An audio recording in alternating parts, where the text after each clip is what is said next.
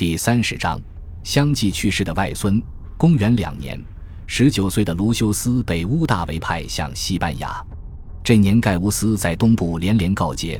乌大维也希望卢修斯能在军中磨练自己，成为独当一面的好统帅。然而，卢修斯在前往西班牙的行军途中，开始严重的水土不服。在各种治疗失效后，于公元两年八月二十日逝世于高卢马赛城，年仅十九岁，比盖乌斯还早去世十八个月。短短两年不到的时间，乌大维送走了自己最疼爱的两个外孙，而其原因，皆是因为乌大维需要他们在军中树立威望，不然难以继承奥古斯都。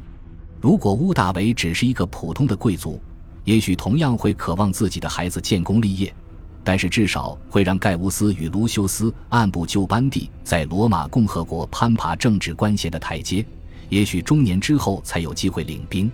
可是乌大维等不起，他不知道自己还有多少寿数，迫切希望外孙早成的他，也葬送了他们的性命。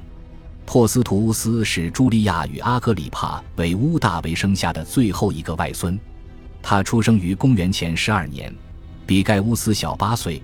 比卢修斯小五岁，乌大维并没有在珀斯图乌斯出生之后将其收养，因为他需要给阿格里帕留一位子嗣继承家族。也正是因为这一点，在盖乌斯与卢修斯死之前，珀斯图乌斯并未担任乌大维的继承人。不同于盖乌斯与卢修斯那般良好的教养，珀斯图乌斯的性情傲慢无礼。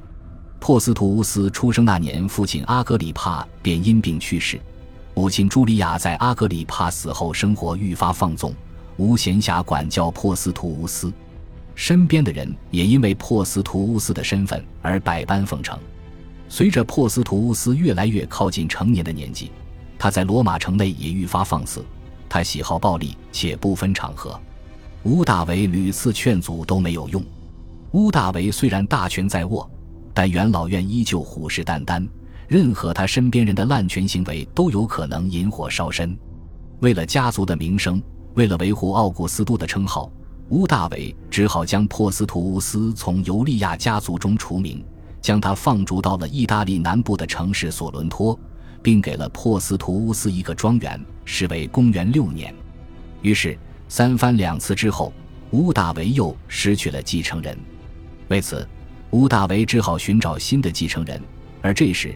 他身边能成为他继承人的人选，只有自己的养子提比略与德鲁苏了。